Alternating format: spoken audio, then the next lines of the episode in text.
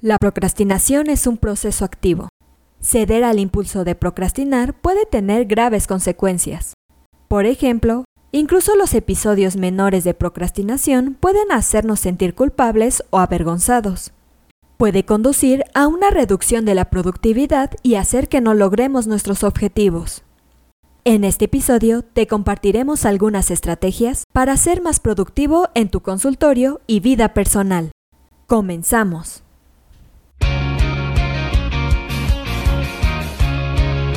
Esto es Asismed, Asistencia Médico Legal, su empresa de responsabilidad profesional médica, en la cual te damos tips, conceptos y tendencias que te ayudarán a destacarte en el sector salud y evitar cualquier controversia con tus pacientes durante el desarrollo de tu profesión. El posponer las cosas durante un largo periodo de tiempo puede desmotivarnos y desilusionarnos de nuestro trabajo lo que puede conducir a la depresión e incluso a la pérdida del trabajo en casos extremos. A continuación, te compartiremos 10 estrategias para dejar de procrastinar. En primer lugar, haz una lista de tareas.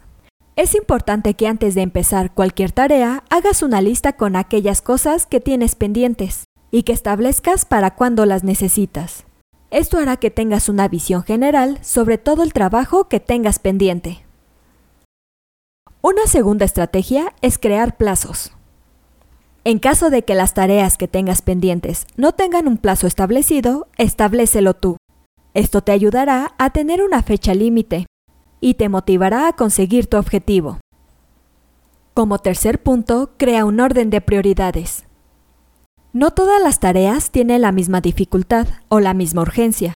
Por eso es importante que establezcas un criterio para poder determinar cuáles son más urgentes. Como cuarto consejo, planifica el día a día. En la medida de lo posible, intenta dedicar unos minutos antes de ponerte a trabajar para establecer qué vas a hacer en el día. Una quinta estrategia es recompensarte. En el caso de que tengas que hacer varias tareas que no te atraen, después de completarlas, establece una pequeña recompensa o premio. Un sexto punto es intercalar tareas. Es importante que vayas intercalando las tareas más complicadas con aquellas más atractivas o de menor dificultad. De esta manera, cuando estés con la tarea que menos te gusta, sabrás que después viene una más placentera. Como séptima estrategia, haz descansos. Cuando te pongas con la tarea que menos te gusta, establece una serie de descansos para que puedas despejarte y descansar la mente. Pasemos al octavo punto, que es entrenar el autocontrol. Muchas veces la procrastinación está relacionada con poco autocontrol.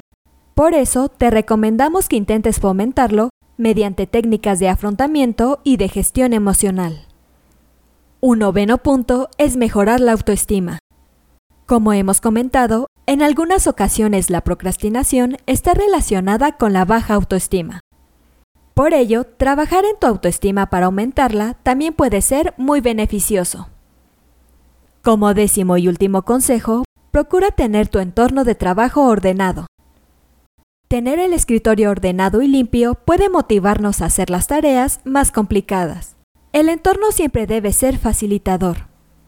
Aunque estas son algunas de las estrategias principales, también puede haber otras que nos ayude a dejar de diferir, como por ejemplo, delegar en otros, pedir ayuda, decir que no a las tareas que no nos corresponden, empezar y terminar las tareas, no dejar algunas a medias, ser flexible, entre otras más.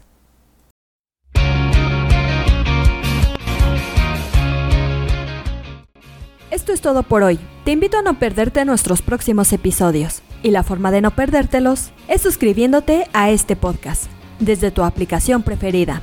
Y si te ha gustado este episodio, no olvides compartirlo en tus redes sociales y con tus colegas. Si quieres disfrutar de más contenido, visita nuestra página en www.asistenciamedicolegal.com, así como nuestras redes sociales como Facebook, Twitter, Instagram, YouTube y TikTok. Hasta la próxima.